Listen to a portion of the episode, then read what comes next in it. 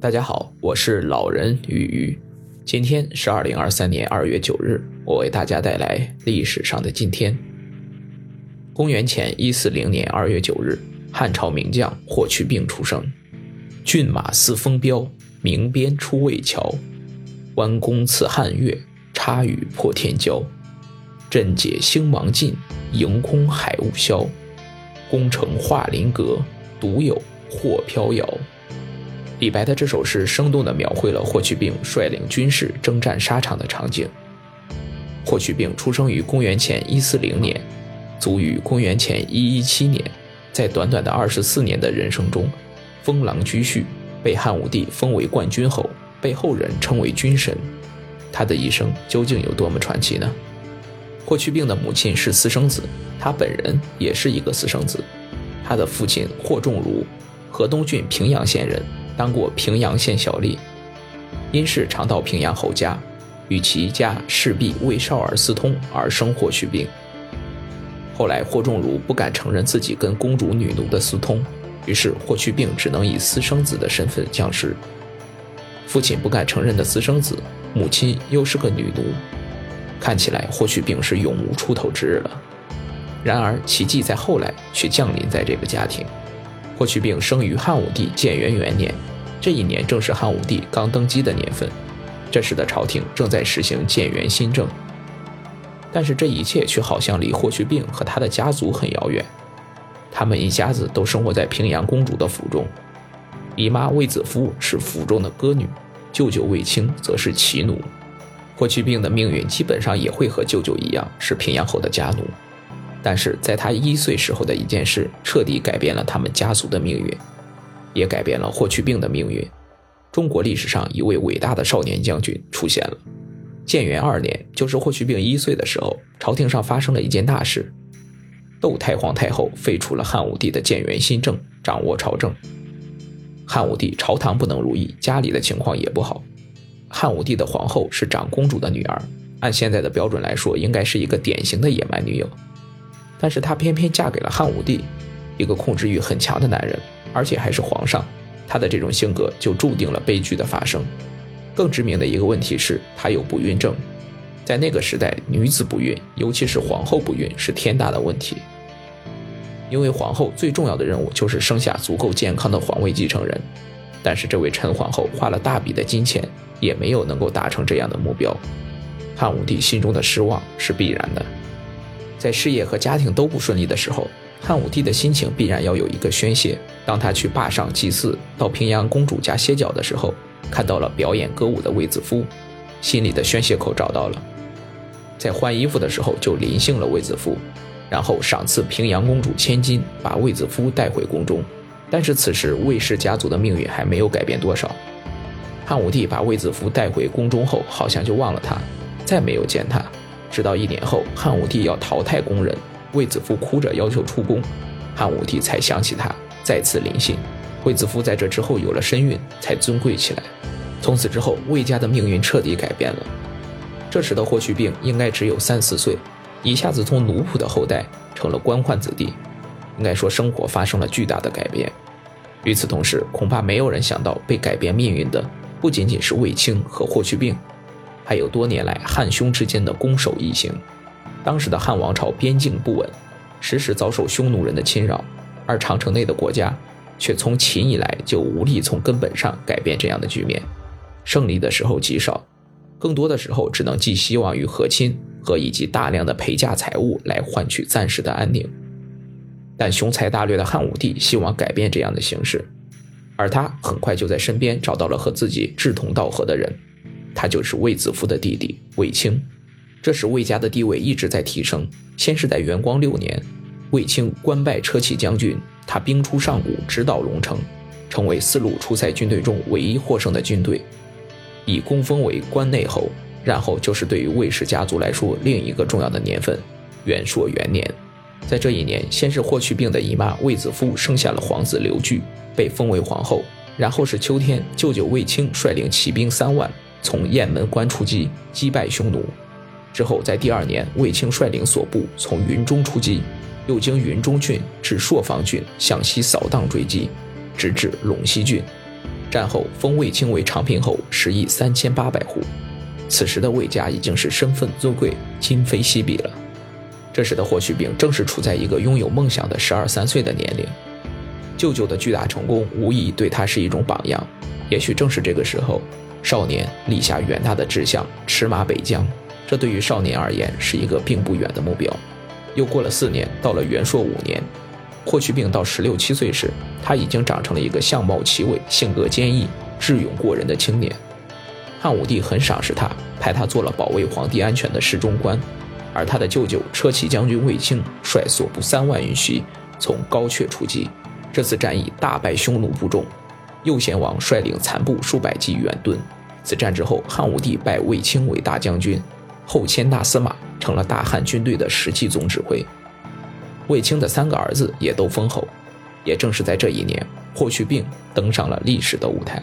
这时的霍去病已经十八岁了，作为皇后和大将军的侄子。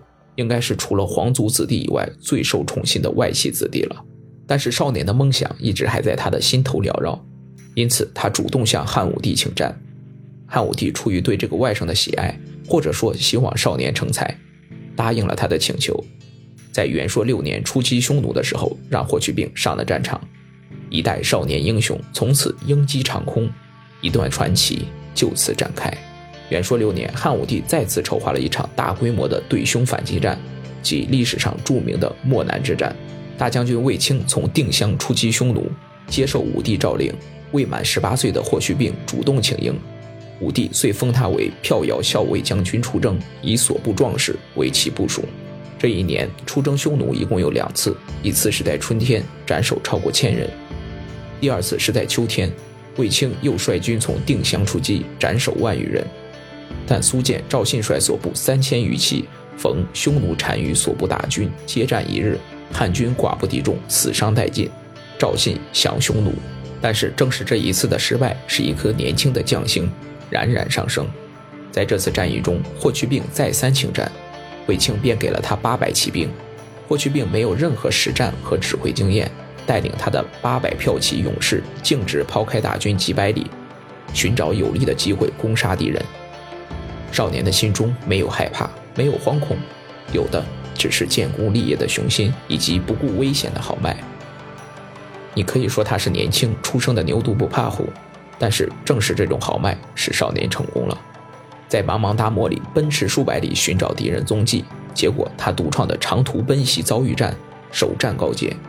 他在匈奴的腹地袭击了营地，杀死了匈奴相国和当户。杀死单于祖父一辈的季若侯产，活捉单于叔父罗古比，斩首两千零二十八人。这样的功劳在大军失利的衬托下更加耀眼。大喜过望的汉武帝立即将他封为冠军侯，赞叹他的勇冠三军。霍去病年轻骁勇，没有经验，能一战封侯确实有运气的成分。八百骁骑虽然悍勇，但大漠中敌我不明，极可能遭遇匈奴主力被拒而歼之，血本无归。但是此战对霍去病和整个汉军来说都是意义重大，那就是长途奔袭战术小试锋芒，便显示其巨大的威力。从此以后，轻装简从、长途奔袭的战略思想成为霍去病的主要对敌战术，并在以后的战役中屡试不爽，成为克敌制胜的不二法门。此一战，霍去病横空出世，如猛虎下山，一位年方十八的少年从此成为称雄大漠的匈奴的克星。在这次战役中，投降匈奴的赵信献计让单于远走漠北，等汉军远征疲惫而击破之。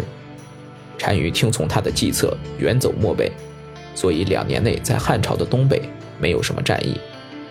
但是在汉朝的西北，年轻的将军霍去病又将掀起一次次的进攻浪潮。河西因位于黄河以西，古称河西，又称河西走廊。河南漠南战役后。匈奴在大漠以南的广大地区仅剩左贤王及河西匈奴军队。公元前一二一年三月，汉廷令骠骑将军霍去病率领骑兵万人进攻匈奴。汉匈河西之战最终以汉军的完胜而告终，汉王朝完全控制了河西地区。从此，汉王朝打通了通往西域的道路，实现了断匈奴右臂的战略目标，为以后进一步大规模反击匈奴提供了可能。之后，汉朝根据当地习俗分设五属国，后来又设立武威、张掖、酒泉、敦煌四郡，加强了对该地的控制。河西之战使霍去病真正成为优秀的军事统帅，并形成自己军中班底的定山之战。首战令霍去病脱颖而出，也使他在以后的重要军事行动中成为汉武帝用将的首选人物。在这里，与其说霍去病喜欢冒险，不如说汉武帝本人更喜欢冒险。据现在推测，汉武帝的这次河西之争，任用刚满二十岁的霍去病为主帅，单独统兵一万进击河西，多少有些试探的成分，让霍去病去放手一搏，碰碰运气。汉武帝的另一个目的，应该是检验一下霍去病的大兵团作战能力。因为他急于打破双方各占胜场的焦灼状态，渴望军事的突破。放眼朝中诸将，最能贯彻他战略意图的，恐怕就是这个天赋极高而尚缺火候的冠军侯了。元寿二年春，就是霍去病上次出露锋芒的两年后，汉武帝又一次开始对匈奴的进攻。这次出塞前，汉武帝封霍去病为骠骑将军，品级与大将军相等。他率领精兵一万人，从陇西出发，攻打匈奴。霍去病果然不负众望，长驱直入，势如破竹。这也是汉武帝希望看到的正规大兵团作战的实力，希望霍去病在这里锻炼出自己的军事才能。结果，霍去病大获全胜，一扫过去与匈奴战争的颓势，取得空前的成功。霍去病终于有机会完全按照自己的战术思想，单独指挥一支劲旅，打了一场漂亮的运动战。在他之前，恐怕没有哪一次战役，哪一个将领。以这样的大兵团打过这样的大穿插、大迂回战，霍去病六天中转五国，长驱直入，高歌猛进。他集中优势兵力，在连连攻破河西的五个部落后，避开浑野修图二王的正面防御攻势，悄悄沿胭脂山东疾驰一千多里至高兰山，和短兵与卢侯、折兰二王鏖战于高兰山下。而高兰山一役，则是双方真正的血与火的较量，生与死的拼杀。霍去病挥师东进，在高兰山与以逸待劳的卢侯、折兰二王主力接战，是一场真正的正面战、攻坚战。此战，霍去病毫无取巧之计，相反以少打多，以疲打役，战斗打着异常残酷。虽然最后力斩卢侯、折兰二王，取得了战斗的胜利，但己方也损失惨重，一万人的队伍最后回师时不足三千，可以想见当时战斗的惨烈程度。但霍去病顶住了对手反扑的凶猛气焰，以视死如归的大无畏精神和血战到底的决心，带领全军前仆后继，奋勇拼杀，真正当得起冠军侯的称号。霍去病用兵灵活，随机应变，避实就虚，军无定势，不按常理出牌，在运动中屡出重拳，闪击制胜，打得匈奴人晕头转向，摸不着头脑。对于其神出鬼没的运动战，匈奴人很不适应。完全陷入被动挨打的局面，霍去病的军队从此树立起顽强勇猛、奋不顾身的军风军威，并形成了进攻、进攻再进攻，哪怕流尽最后一滴血，战至最后一兵一卒，也绝不后退半步的强悍风格。而霍去病经过此次战役，也奠定了其当朝第一勇将的地位，并且在军中以无可争议的事实树立起威信。至此，属下臣服，众人钦佩。对于其统兵的能力已无可置疑，除了霍去病感到高兴外，另一个感到高兴的就应当属汉武帝了，因为这是一场他久盼的胜利。他要用铁的事实告诉那些保守的大臣们，主动出击，深入敌后，彻底击溃匈奴，将他们赶出大漠，才能永久解决汉匈边关之争。他感到完成其宏图大业的目标很快就能实现了。至此，朝中保守的、反战的、主动的、冷眼旁观的，诸口皆闭，无人再敢说三道四。长途奔袭战略获得普遍认同，霍去病也成为汉军中的一代军人楷模，尚武精神的化身。在这次战役后不久，就是在这年的夏天，骠骑将军又一次领军出征。这次进攻中没有卫青的身影，又是四将军出塞，仿佛是元光六年的翻版。估计汉武帝是希望霍去病在这次出征中和他的舅舅卫青一样，能建立功勋，在军中树立起权威。从汉武帝的意图来看，这次东北的作战是一次战略牵制，是为了西北的出击，目的是全力打击匈奴在西北的右贤王集团，以达到通西域的战略目的。令人哭笑不得的是，配合霍去病作战的公孙敖等长跑大漠的老马，还不如两年前的长安公子霍去病。居然在大漠中迷了路，没有起到应有的助攻作用，而老将李广所部则被匈奴左贤王包围。霍去病遂再次孤军深入，并再次大胜。就在祁连山，霍去病所部斩敌三万余人，俘虏匈奴王爷五人及匈奴大小御之、匈奴王子五十九人，相国、将军、当户、都尉共计六十三人。经此一役，匈奴不得不退到焉支山北，汉王朝收复了河西平原。从此，汉军军威大振。而十九岁的霍去病更成了令匈奴人闻风丧胆的战神。第二次河西之战，霍去病指挥能力大增，并逐渐成长为优秀的军事统帅。这使得霍去病对统兵已变得驾轻就熟，判断、分析、决策、调兵遣将、排兵布阵、出击时机的拿捏已臻成熟。更重要的是，霍去病的部下有赵破奴、高不识、蒲多三人封侯。随霍去病到达小肉支的校尉们。也都被封为左庶长的爵位，这样霍去病在军中的班底开始形成。河西战役结束后，霍去病又被汉武帝封上，划定一千七百户，增封骠骑将军。这位少年将军只休息了一年多，又一场战役在等待着他，这就是赫赫有名的漠北战役。公元前一二零年，转移漠北的匈奴又派骑兵数万人攻入右北平定襄，杀掠利民数千。并企图引诱汉军北进，予以歼灭。元寿四年，为了彻底消灭匈奴主力，汉武帝发起了规模空前的漠北大战。这使得霍去病已经毫无争议地成为了汉军的王牌。汉武帝对霍去病的能力无比信任，由卫青和霍去病各领五万骑兵。霍去病从代郡出发，卫青从定襄出兵，分东西两路向漠北进军。为了解决粮草供应问题。汉武帝又动员了四万多私人马匹，步兵十余万，负责运输粮草辎重。汉武帝的意图是用霍去病和匈奴单于的主力交战，因为霍去病出兵的代郡是正面面对匈奴王庭的。但是这次由于一系列的阴差阳错，卫青面对的是单于主力，而霍去病面对的是左贤王集团。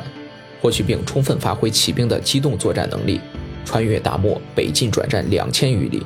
越过离侯山，越过公吕河，斩敌七万余人，俘获匈奴屯头王韩王等将军、相国、当户、都尉等八十三人。左贤王战败逃走。此战彻底打垮了左贤王战略集团，是继消灭右贤王战略集团和同期卫青打垮单于战略集团的又一决定性的胜利。汉军乘胜追至狼居胥山（今蒙古肯特山），霍去病率大军在狼居胥山祭天。在孤岩山基地，并且登上高山一望大沙漠。封狼居胥之后，霍去病率军队继续深入追击匈奴，一直打到瀚海，也就是现在的俄罗斯贝加尔湖，方才回兵。从长安出发，一路奔袭至贝加尔湖，在一个几乎完全陌生的环境里沿路大胜，这是怎样的成就？经此一役，匈奴的三大战略集团都被打垮，没有能力再和汉朝进行大规模的作战。大汉兵威之盛，一时无敌。至此，匈奴远遁，漠南无王庭。这次战役过后，汉武帝又划定五千八百户，增封骠骑将军。和霍去病一起出兵的将领都得到了封赏。右北平太守陆伯德隶属于骠骑将军，与骠骑将军在禹城会师，没有错过日期，跟随骠骑将军俘虏和斩杀匈奴两千七百人，划定一千六百户，封陆伯德为符里侯。校尉李敢夺取了敌军的军旗战鼓，封为关内侯，赐食邑两百户。另外，骠骑将军霍去病属下的小吏、士卒、当官和受赏的人很多。此时，霍去病在军中的势力大涨，已经和他的舅舅并驾齐驱了。大将军和骠骑将军都当了大司马，而且定下法令，骠骑将军的官阶和俸禄同大将军相等。此战，霍去病可谓战功彪炳，登峰造极。唯一的遗憾是，由于情报有误。错失单于而抱憾终生。当然了，霍去病没碰上单于，用现在的词语来形容，心里也郁闷得很。一路追杀左贤王到天边，也是一种发泄和驱策吧。这次漠北战役虽然是霍去病生命中的顶峰，但也是少年将军的最后绝唱。一代战神的传奇在这里画上一个句号。霍去病和他的封狼居胥，从此成为中国历代兵家人生的最高追求，终生奋斗的梦想。而这一年的霍去病年仅二十二岁，元寿六年，二十四岁的大将军霍去病英年早逝，而死于什么原因，史书中没有记载。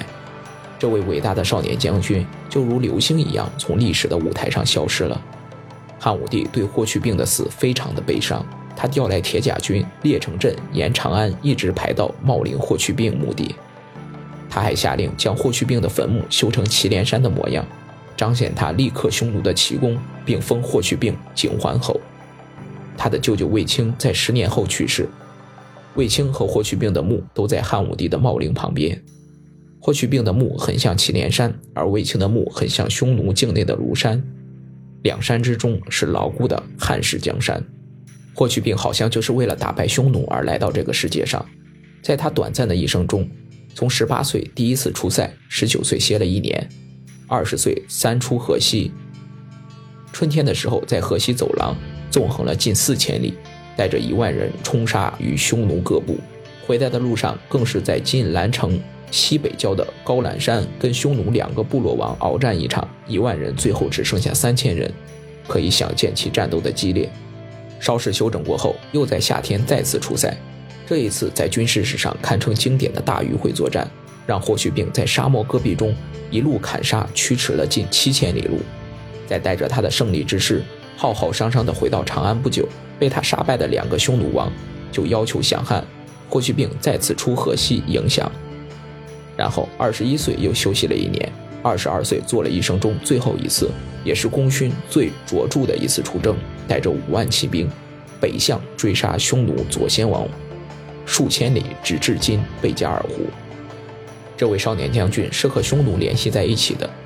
从霍去病去世以后，汉武帝再没有发动对匈奴的大规模战略作战，少年将军好像把汉武帝一代对匈奴的仗都打完了，就完成了他在历史舞台的表演。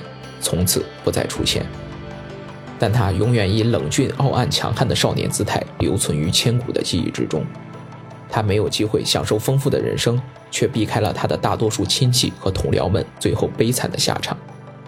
族灭、宫刑、尸侯、弃氏，汉武帝族灭魏氏外戚，汉宣帝灭霍氏外戚时，都不再顾念这个少年曾经为帝国立下的功勋。霍去病因自己的早逝而画上了一个遗憾。却又完美的句号。班固在《汉书序传》里是这样称赞卫青和霍去病的：“长平缓缓，上将之源；国伐险允，挥我槊鞭；戎车齐征，冲锋陷陷；合围单于，北登田野，骠骑冠军，奔涌纷纭；长驱六举，电击雷震；饮马瀚海，风浪居山；西归大河。”列军祁连。好了，今天的节目就到这里了。我是老人与鱼，我们下期再见。